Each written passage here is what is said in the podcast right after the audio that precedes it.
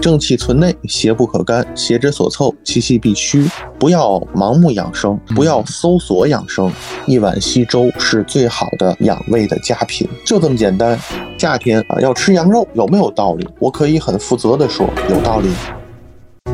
如果我们的节目很荣幸受到了您的喜爱，想参与我们的群聊，分享不定期福利，可以添加微信 Cheese Radio C H E E S E R A D I O 来加入我们的微信听友俱乐部。同时，也感谢你把我们的播客《这病说来话长》分享给你的朋友们。你哪儿不舒服别慌张，毕竟人吃五谷杂粮。你哪儿不舒服别紧张，来听医生怎么讲。内外妇儿科研临床，药剂检验和影像。没事儿就别胡思乱想，人生还有下半场。这病说来话长，但是也好讲。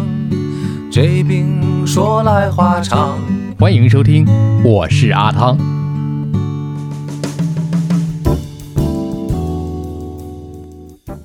最近这几天呢，持续的降雨啊，让很多地区的小伙伴在上下班的路程当中淋了雨、趟了水。但是目前处在一个夏季的阶段，但是如果说咱们浑身上下都湿透了，咱们的腿脚长时间泡在雨水里，对咱们的这个身体有没有影响？会有哪些影响？哎，我们之后又该怎么样去做呢？今天这一期我们请到了天津市公安医院中医科主治医师毛哲毛老师，你好。哎，您好，大家好。刚才您说啊，这个雨水虽然不冷，有没有影响？其实对影响是有的。中医认为啊，这个水啊是阴邪。嗯，呃，虽然说现在这个气候呢，算是比较温热的一个时节，对但是这个水呢，如果说我们汤水烫的是时间长了之后呢，还是会呃有一定的寒凉在的。啊，呃，那么首先说呢，水呢是裹挟着湿邪的。那么如果说我们在这个水里淋雨时间长了，嗯，或者说我们泡的时间长了之后呢，我们会首先感受到的是湿邪，嗯啊、这个是毋庸置疑的。但是根据咱们这个北方的这个气候特点呢，啊、如果说我们淋雨还是会着凉的，所以呢，寒湿是会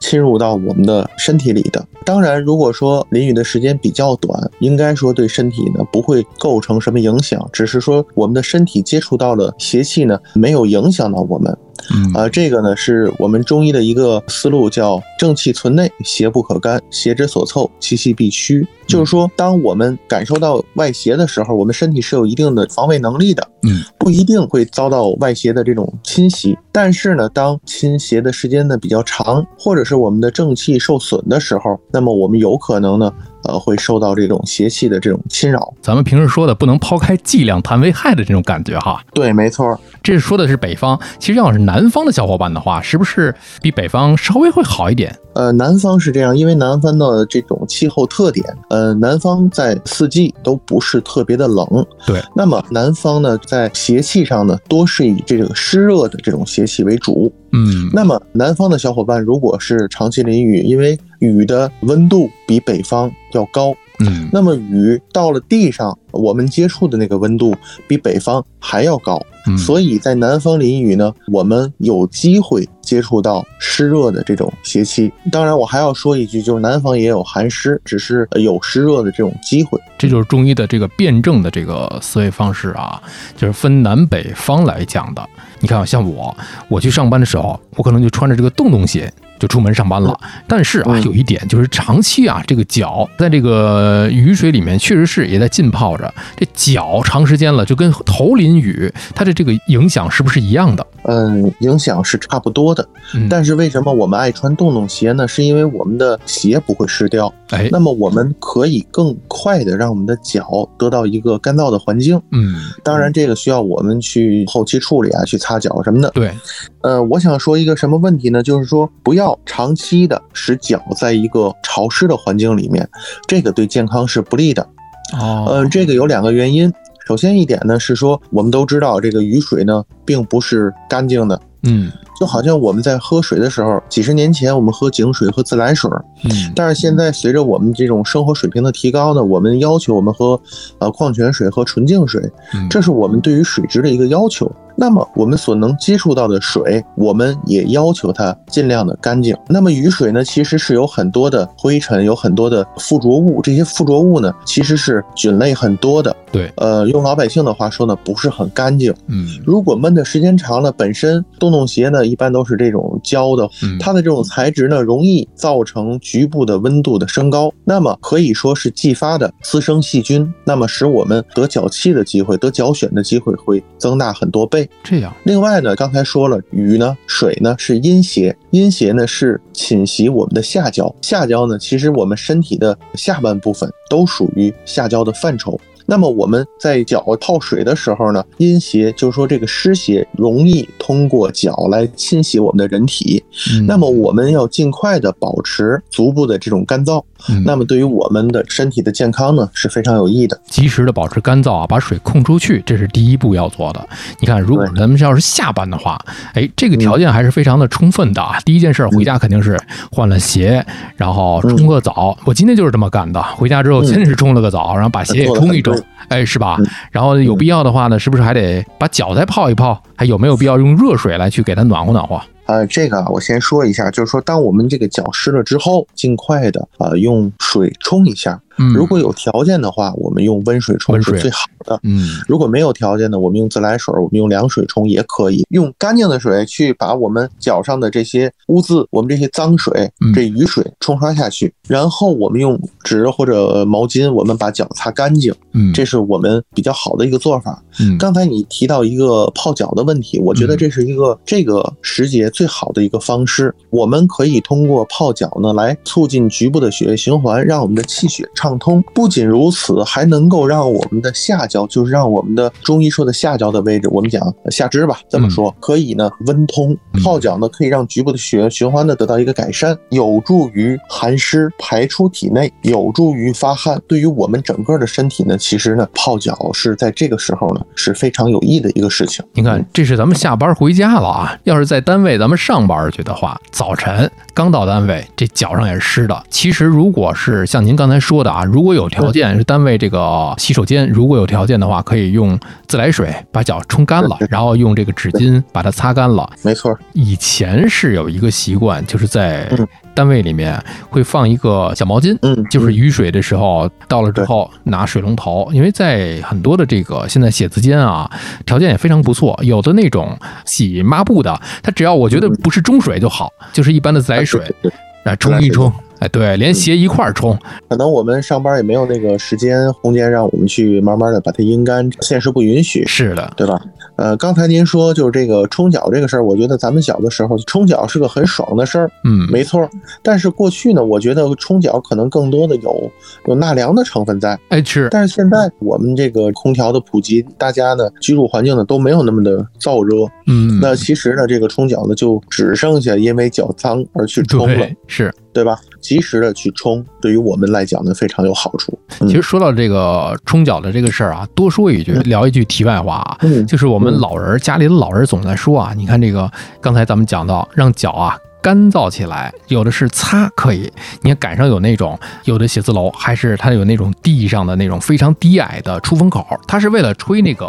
瓷砖地的，嗯吹嗯咱们那个防滑的。脚有的时候呢调皮，哎，你跟那儿吹。但是咱就话说回来啊，在生活当中，如果说电风扇吹着咱们的脚心，老人儿讲不太好。呃，真的是这样。刚才说这个阴邪容易侵袭下焦，那我们如果说用电风扇吹脚心的话，如果风呃电风扇出来的风，在中医讲呢，外感六阴邪气呢，它属于风邪，嗯风邪是可以加寒加湿的。就这个风邪侵入到人体的时候，它可能是带着其他的这种邪气哦进到身体里。那么脚心其实是我们的薄弱部位，正常的我们不会把脚心呢抬起来去示人哎。这个事儿呢，首先说呢，古代认为是不尊重。不礼貌。另外呢，对于我们个人来讲呢，侥幸示人呢，其实是把我们的罩门暴露给别人，这个事儿呢不太好。所以我们最好的方法呢，应该是给脚呢一个保暖，这样呢有助于保持下焦的一个温润。说到这儿呢，我就要多说一句，就是随着我们年龄的增长，那么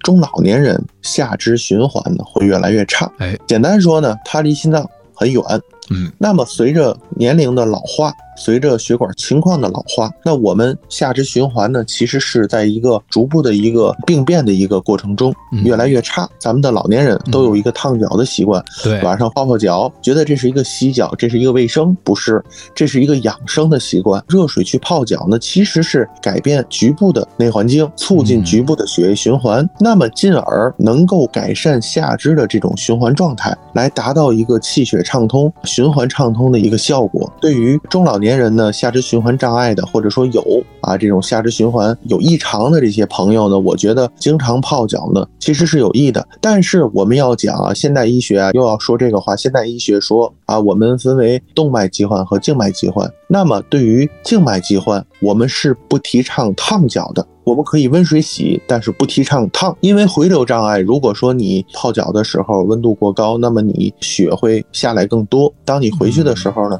因为你回流是障碍的，那么回去其实是压力会增大的，啊，那么会加重你的回流障碍，那么其实对你的这种回流的问题呢是负面的一个影响，嗯动脉的问题是有益的，是特别有益的。嗯，那刚才讲到这个脚的这个问题啊，我忽然间想到啊，夏天即便天气很热，有年轻人而言，咱们不穿袜子也不穿袜子了。由于上了年纪的老年人，是不是还是最好把袜子穿上？最好还是穿上袜子。其实刚才在咱们两个人聊天中也谈到这个问题了，就是使脚保持一定的温度，加个袜子就 OK。嗯，那么保持一定温度呢，有助于局部的一个气血的一个畅通。那么现在年轻人呢，确实是这个穿袜子越来越少，可能对于温度的诉求呢少一些，嗯，对于这个风度的诉求大一些。哎，但是当年龄到了一定程度的时候，我相信大部分人呢会回归这个穿袜子的行列中。这就是为什么啊，咱家总说啊啊，你看嗯人家这个东南亚地区的人，一年四季都不穿袜子的。我总相信有一句话是什么呀？就是一方水土养一方人，你所处的这个地区地理环境不一样，所以你的人体的这个哦内环境也都不一样。我觉得啊跟人体其实还是其次。言必说中医，嗯那么中医讲叫三阴治宜，三阴指的是什么呢？阴时、阴地、阴人。阴地制宜呢，指的是什么呢？就是说你说的那个东南亚人，他嗯地处的那个纬度很低，对，那么他的地方生活中的那个温度就很高。是咱们到那儿可能都会热的受不了，可能衣服都不想穿，太热了，是，对吧？他不穿袜子很正常。嗯，咱们不用说去那么远，和咱们的广东朋友和这个海南朋友看看，他们哎那边人穿袜子几乎就没有。是，但是你往北走，你说东北人不穿袜子吗？不会，嗯，因为他们那边的气候使然，他会用各种的衣物来 增加自己身体的温度。对，那么我们讲这是阴地，嗯不同的地方，我们的这种生活习惯是不一样的。那么我们的生活习惯其实是要依从我们的天时和地利的，要依从我们的这种天气和气候环境的。三个方面啊，嗯，没错。咱们把话题接着绕回来啊，哎就是说好咱们现在是在个雨季比较多的这个夏天啊，那嗯这个时候咱们在养生方面，因为现在很多的年轻人已经在谈养生这个话题了，大家应该注意一些什么呢？我觉得啊，现在这个时代，嗯，我们大家呢都更多的关注养生的话题，这是一没个错好事儿。是但是呢，不要盲目养生，嗯不要搜索养生。搜索养生是指，呃，现在很多人都通过呃这些呃网站去汲取知嗯识，那么通过网站说的，俨然成了一个养生专家。嗯那么我们呢，还是说呢，最好呢是遵从当地的医生的一些指导，嗯，那么给一些指导意见就可以。现在呢，这个夏季的时候呢，虽然说天气很炎热，但是我们还是要注意避免寒邪。嗯这个事情啊，我说过很多次。那么很多人不认为我说的对，觉得夏天了哪有寒邪？其实如果他这个话放到四五十年前，可能是正确的。但随着科学的这种发展，我们现在室内的温度调控这种技术呢，非常的发达。可能在屋里呢，可能是十六度、十八度，呃，温度偏低的。我们人体在夏天的时候要应天天时嘛，夏季的时候我们的毛孔其实是打开的，嗯打开的目的是因为夏天很热，我们要更有利于我们的发汗。嗯所以我要说一点，第一，我们要稍微出汗，不要拒绝出汗这个事儿。我们要避免寒凉，因为我们的在室内环境里面呢，会有这种空调的存在，有电扇的存在，可能会有低的温度。对，包括在地铁里，包括在一些公共场所，都会有很低的温度。是，那这个时候，我们一定要一定要注意，要避免寒凉，可以多穿一件衣服，穿一个防晒衣，我觉得就可以，或者哎穿一个背心，这样呢，有效的可以避免我们对于寒凉的一种直接的一一个接触。多穿一件衣服能抵御下就 OK。对，第二呢，就是我们要注重养心，夏季。是新的季节，是中医说心脏啊，这个新的季节。那么我们要注意呢，养心，多吃苦味的东西，让我们的心脏得到一个更好的一个养护。注意呢，多睡觉。到夏天了，大伙儿都较少，因为对天气热。是，啊，不容易睡觉。那这个时候，我们反而应该适当的补充一下睡眠，避免因为熬夜时间太长了而让我们的这个心脏呢受损。另外呢，我要多说一个，三伏期间，中医认为呢这是长夏季节，长夏季节呢在五行中呢是归脾的。那这个时候呢，我们要注意顾护我们的脾胃。很多朋友到了夏天之后呢，这个消化就会不好，很多人说我嗯苦夏了，到了夏天吃不下喝不下，没食欲睡，不好，没有食欲，整个人精神状态都会很差，嗯会很萎靡。这个时候我们就要注意去给它健脾。这个时候健脾，我们很忌讳用一些力量很大的一些健脾药，嗯，我们需要叫徐徐进补。那么我们在夏季的时候，一碗稀粥是最好的养胃的佳品，就这么简单。中医认为呢，叫迷粥自养，就是说熬烂糊的粥可以很好的养护我们的脾胃。嗯呃用我的话说呢，是不要浆糊，要烂糊，不取决于你放多少的那个米，而在于你要熬的呢汁儿呢很稠，嗯这样对于我们脾胃的这种养护是最好的。嗯另外呢，多说一句，就是不要放各种豆儿，豆儿是损伤脾胃的。所以我们大米粥、小米粥 OK。那你说我们到夏天光喝粥吗？不是，我们吃什么都可以，但是呢，我们吃完之后呢，要哎来那么一小碗粥，就能够起到养胃的一个效果。那么有的朋友说了，说这个夏天啊要吃羊肉，有没有道理？我可以很负责的说，有道理。因为吃羊肉，我们也叫伏羊，就是伏天的羊肉。吃伏羊其实对于我们固护阳气是非常好的，因为到了夏天，我们出汗会非常多，很多朋友会觉得乏力、会倦怠，会有各种的这种虚弱型的一些表现。对，那么这个时候呢，其实我们是伤了阳了，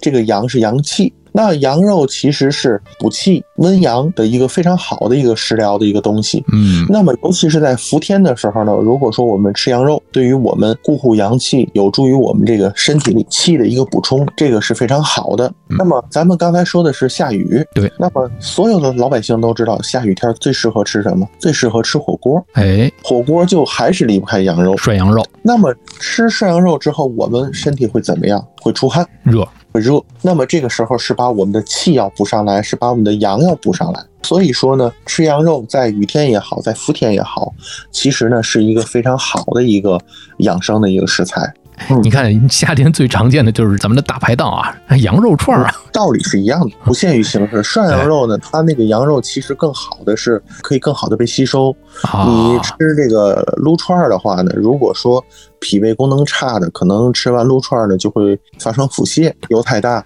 而且呢它是烧烤这这类的，它多少刺激肠胃。啊，那么煮的羊肉呢就没有这个问题。嗯，对吧？还真是，这就是在咱们这一会儿的时候养生应该注意的问题。刚才提到的第一点啊，就是这个空调的问题，因为我在很多的这个社交媒体上看到很多人说啊，像您说的，咱们要出汗。刚才我注意到一细节，呃，您说的是稍微要出汗，特别对寒冷的地方，咱们套一个防晒衣啊。而且前几天的这个皮肤科的医生也在讲啊，防晒衣的这个作用啊，啊，什么款式我们就不管了，啊，披一对件小白套、小防晒衣就可以了。但是有的人拒绝开空调，说夏天我就要大汗淋漓，我就要闷一身的汗出来。这个是取决于个人的体质的，哦，这个不可以一概而论。因人而异。我们认为，我刚才说了叫稍微出汗，我觉得夏天是出汗的季节，不出汗不对。嗯对，但是出汗太多呢，首先说伤气伤阳，嗯，出汗太多呢，你本身也难受。对，我们现在有先进的科技能让我们舒服，为什么要拒绝它呢？是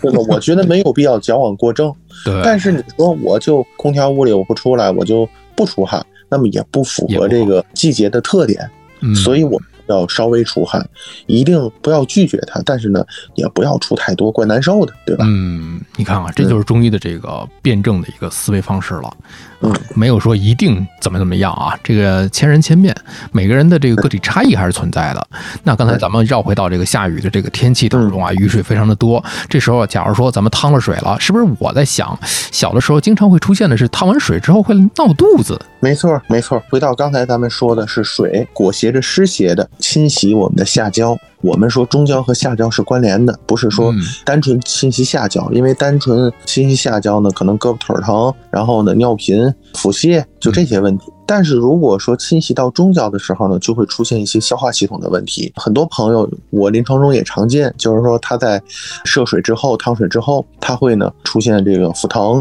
啊、嗯消化系的一系列问题。如果说从临床上呢，就把它归纳为胃肠型感冒，但是我不认为这是一个最准确的一个说法。那么中医呢，对它有一个归纳，叫做寒湿困脾啊。那么还回到刚才说的，我们讲这个水是阴邪，那么阴邪呢，它其实是水本身是湿的。那刚才我也说了，大部分在咱们这边，大部分呢都是寒湿的嗯，这种邪气，如果侵袭到我们的脾胃的时候呢，就叫寒湿困脾。嗯那这个时候呢，就会出现一系列消化系统的一些问题，腹胀啊、腹泻、消化不良啊、各种难受啊这些症状。那么这个事儿临床中非常常见，可能从我们小的时候，很多人说：“哎呦，你看他烫完水了，哎，他闹肚子了，对，嗯这烫水烫的，这着凉了。这老百姓的最简单的方法，给他来点姜水吧。嗯，对吧常用，呃，说到姜呢，我要说，现在很多人说啊，我们晚上不能吃姜，这种说法呢，纯属无稽之谈。是那个啊“过午不食姜”那句话来的吗？对他们讲啊，食姜之后呢是会损伤阳气的，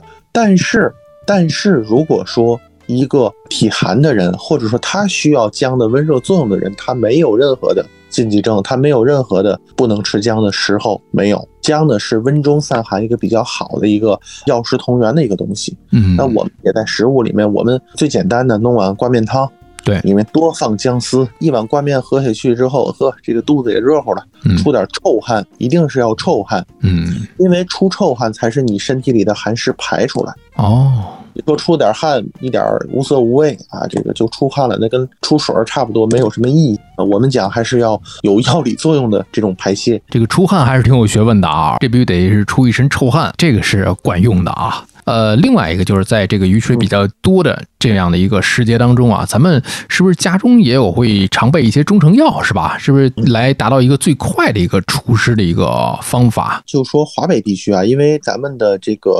气候条件啊，在华北地区说没有问题，嗯呃，除了华北往南说呢，就不一定了嗯啊，这个不能一概而论。啊是，在华北地区，尤其是京津一带呢，我们比较推崇的中成药就是藿香正气水儿。这个东西呢是可以驱寒湿的。嗯很多朋友就说了，藿香正气不是这个治中暑的吗？嗯，呃，如果了解过中医，对中医的知识有一定的了解，那么你们会知道这个暑邪其实是有寒在的，所以这个事儿不冲突。嗯那么藿香正气这个药，咱们不说暑的问题，咱们说藿香正气这个药是偏热的，嗯，它是可以除寒除湿的，够了。嗯咱们朋友们把这句话了解就行了，它是一个除寒湿的就够了。那么在夏季的时候呢，如果说有这种头晕目眩，然后呢肢体困重，觉得好像头跟裹着个湿手巾似的，觉得这个整个人都昏昏沉沉的，大便也不好，各种的这种不舒服、粘滞的这种感觉的时候，那么我是推荐用藿香正气来夏季呢来养生的。嗯那么我本人呢也吃很多，嗯可能一年呢我会吃个三五盒吧，夏天呢嗯可能得去三分之二吧。那么在这个时候呢，我们很容易伤暑伤湿，这个时候一个藿香正气可能就能解决我们的大部分问题。嗯，在这儿说到藿香正气呢，我想到我在十多年前录过一期，就是之前的一个读书访谈类的节目啊。当时有一个养生的一个老师，他写着叫陈允斌，他出了一本书嘛，然后他就讲藿香正气水儿啊，他指的是这个水儿啊，是治嗯四时感冒的。他说：“哎嗯，春夏秋冬你都可以喝这个水儿，但是他讲的是水儿跟胶囊啊，包括合剂啊还不太一样这个事儿我是比较有研究的，因为啊。我真有研究了一下啊，用的比较多。首先说这个四时感冒的问题，嗯那么还是说不能脱离我们华北地区的这个地域特点。啊，在华北地区，我们的感冒四时的感冒，百分之九十九，嗯，我可以肯定的说，百分之九十九都是风寒感冒，风热的机会非常非常的少。嗯那么得风寒感冒，我们第一步就要散寒解表，嗯那么用藿香正气很合适。嗯所以它治四时感冒没有问题。另外呢，说到这个水儿的问题，这个啊我必须要多说几句，因为我知道应该是不能提这个具体的这个厂家的，咱们不提对品牌名儿但，是嗯，但是我要说，就是说作为一个天津人，我们嗯常用的水儿，哎，我们的制作工艺叫纯提，嗯纯提呢是用酒精去提取它的有效成分。嗯那么天津的纯提工艺在五几年就有。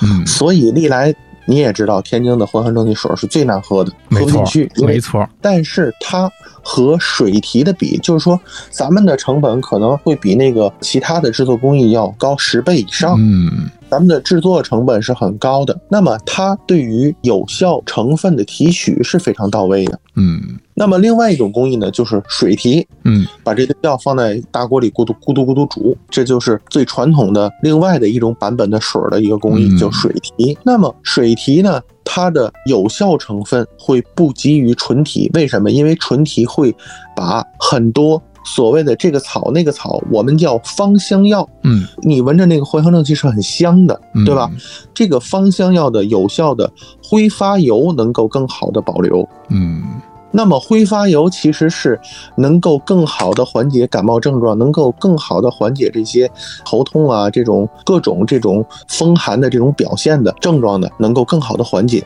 挥发油。嗯但是如果水提在它这种煮制的过程中呢，它的挥发油就挥发掉了。哦，那么它的这种治疗很多症状的一些效果就不及于咱们这个纯提的，嗯就难喝的这个版本。说胶囊呢，其实是因为水儿会比较刺激胃，嗯，那么我们把这个纯提的水儿呢灌到胶囊里头，软胶囊，嗯那么在肠子里崩解，就是它期待的是不刺激胃，嗯但是据不完全的临床的一些验证呢，呃，在肠子里崩解的效果呢，不如在胃口里吸收的效果要好。哦，这样，另外呢，还是要说咱们现在这个社会发展非常的好，那我们现在呢还有另外一个版本叫滴丸，大家也可以去找一下找啊，对，我个人认为，在好吃和有效能够达到一个比较平衡的比点啊，较平衡的一个药呢，喝起来呢不那么难喝，嗯效果呢会比那个水煮的水儿要好，会比那个胶囊要好，啊，那么仅次于这个纯提的这个水儿。那么我觉得这个是。可以大家去关注一下，因为夏季是一个必备的一个小药。这对个啊，您自己去选择就好了。这里面我就不给您做品牌推荐了啊。说到藿香正气，再说一个小插曲啊，很多人在问我，因为我的本职工作是在这个做交通类的媒体嘛，很多人就会问了啊，阿汤老师，呃，喝了藿香正气水之后啊，咱们算酒驾吗？啊， 我多说一句啊，这个事儿我还真测试过，呃，我也问了相关的有关部门儿，那这个实验表明呢，的确是有酒精的这么一个呼气的指标数据，但是这个数据呢，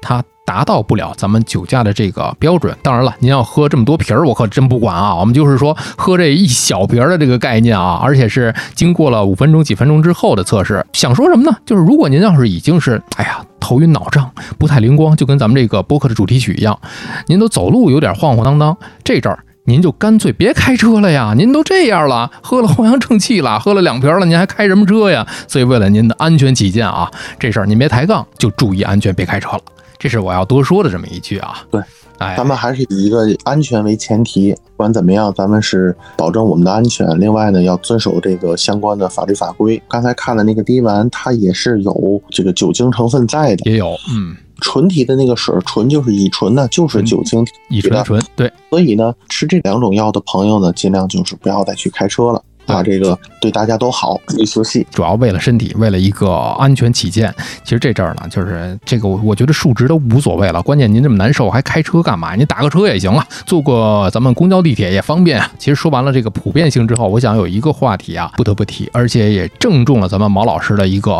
啊专业所在了啊。 刚才没给大家仔细介绍啊，哈氏妇科第五代传人，而是天津市中医药学会第三届妇科专业委员会委员。哎呦，这等等一系列头衔，正中您的下怀。就说女性朋友，女生如果在这个生理期赶上汤水这么一个事儿，赶上大雨了，哎呦，又汤了水了，是不是得有一些格外要注意的一些个事项？呃，作为这个生理期的女性朋友，我个人建议雨大的时候呢，尽量不要去趟水，尽量不接触这个事儿。如果万不得已啊，工作生活的原因，我们必须要趟水，没办法。趟水之后，我们第一要出汗，一定要出汗。我们要用女性的这个常用的一个神器——红糖姜水。红糖是温中的，温中就是说我们温我们的脾胃，让我们的脾胃热乎起来。姜呢，刚才也提到了，温中散寒的，解表也可以出汗。那么用红糖姜水呢，我们让我们的脾胃热乎起来，让我们的这个整个身体热乎起来，那么有助于我们的发汗。发汗呢，是让我们把我们的寒湿呢，能够及时的排出体外啊。这个我觉得是必须要做的一个事情。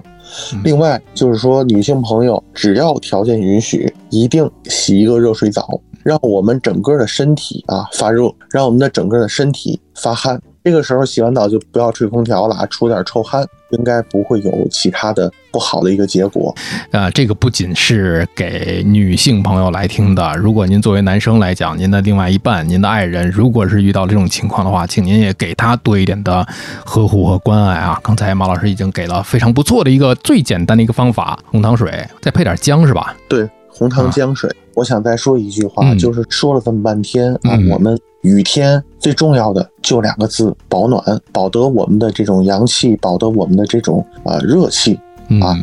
我们才能不受寒湿之邪的侵扰。嗯嗯。这个保暖也是，大家不要说矫枉过正，保暖啊，这对对对对，其实换句话来说，如果说三个字的话，我想可能是不是就别贪凉，嗯，可以，没问题。是吧但？是贪凉呢，你你下雨呢，你是被动的，受凉之后，大家要及时的去呵护一下身体。没错。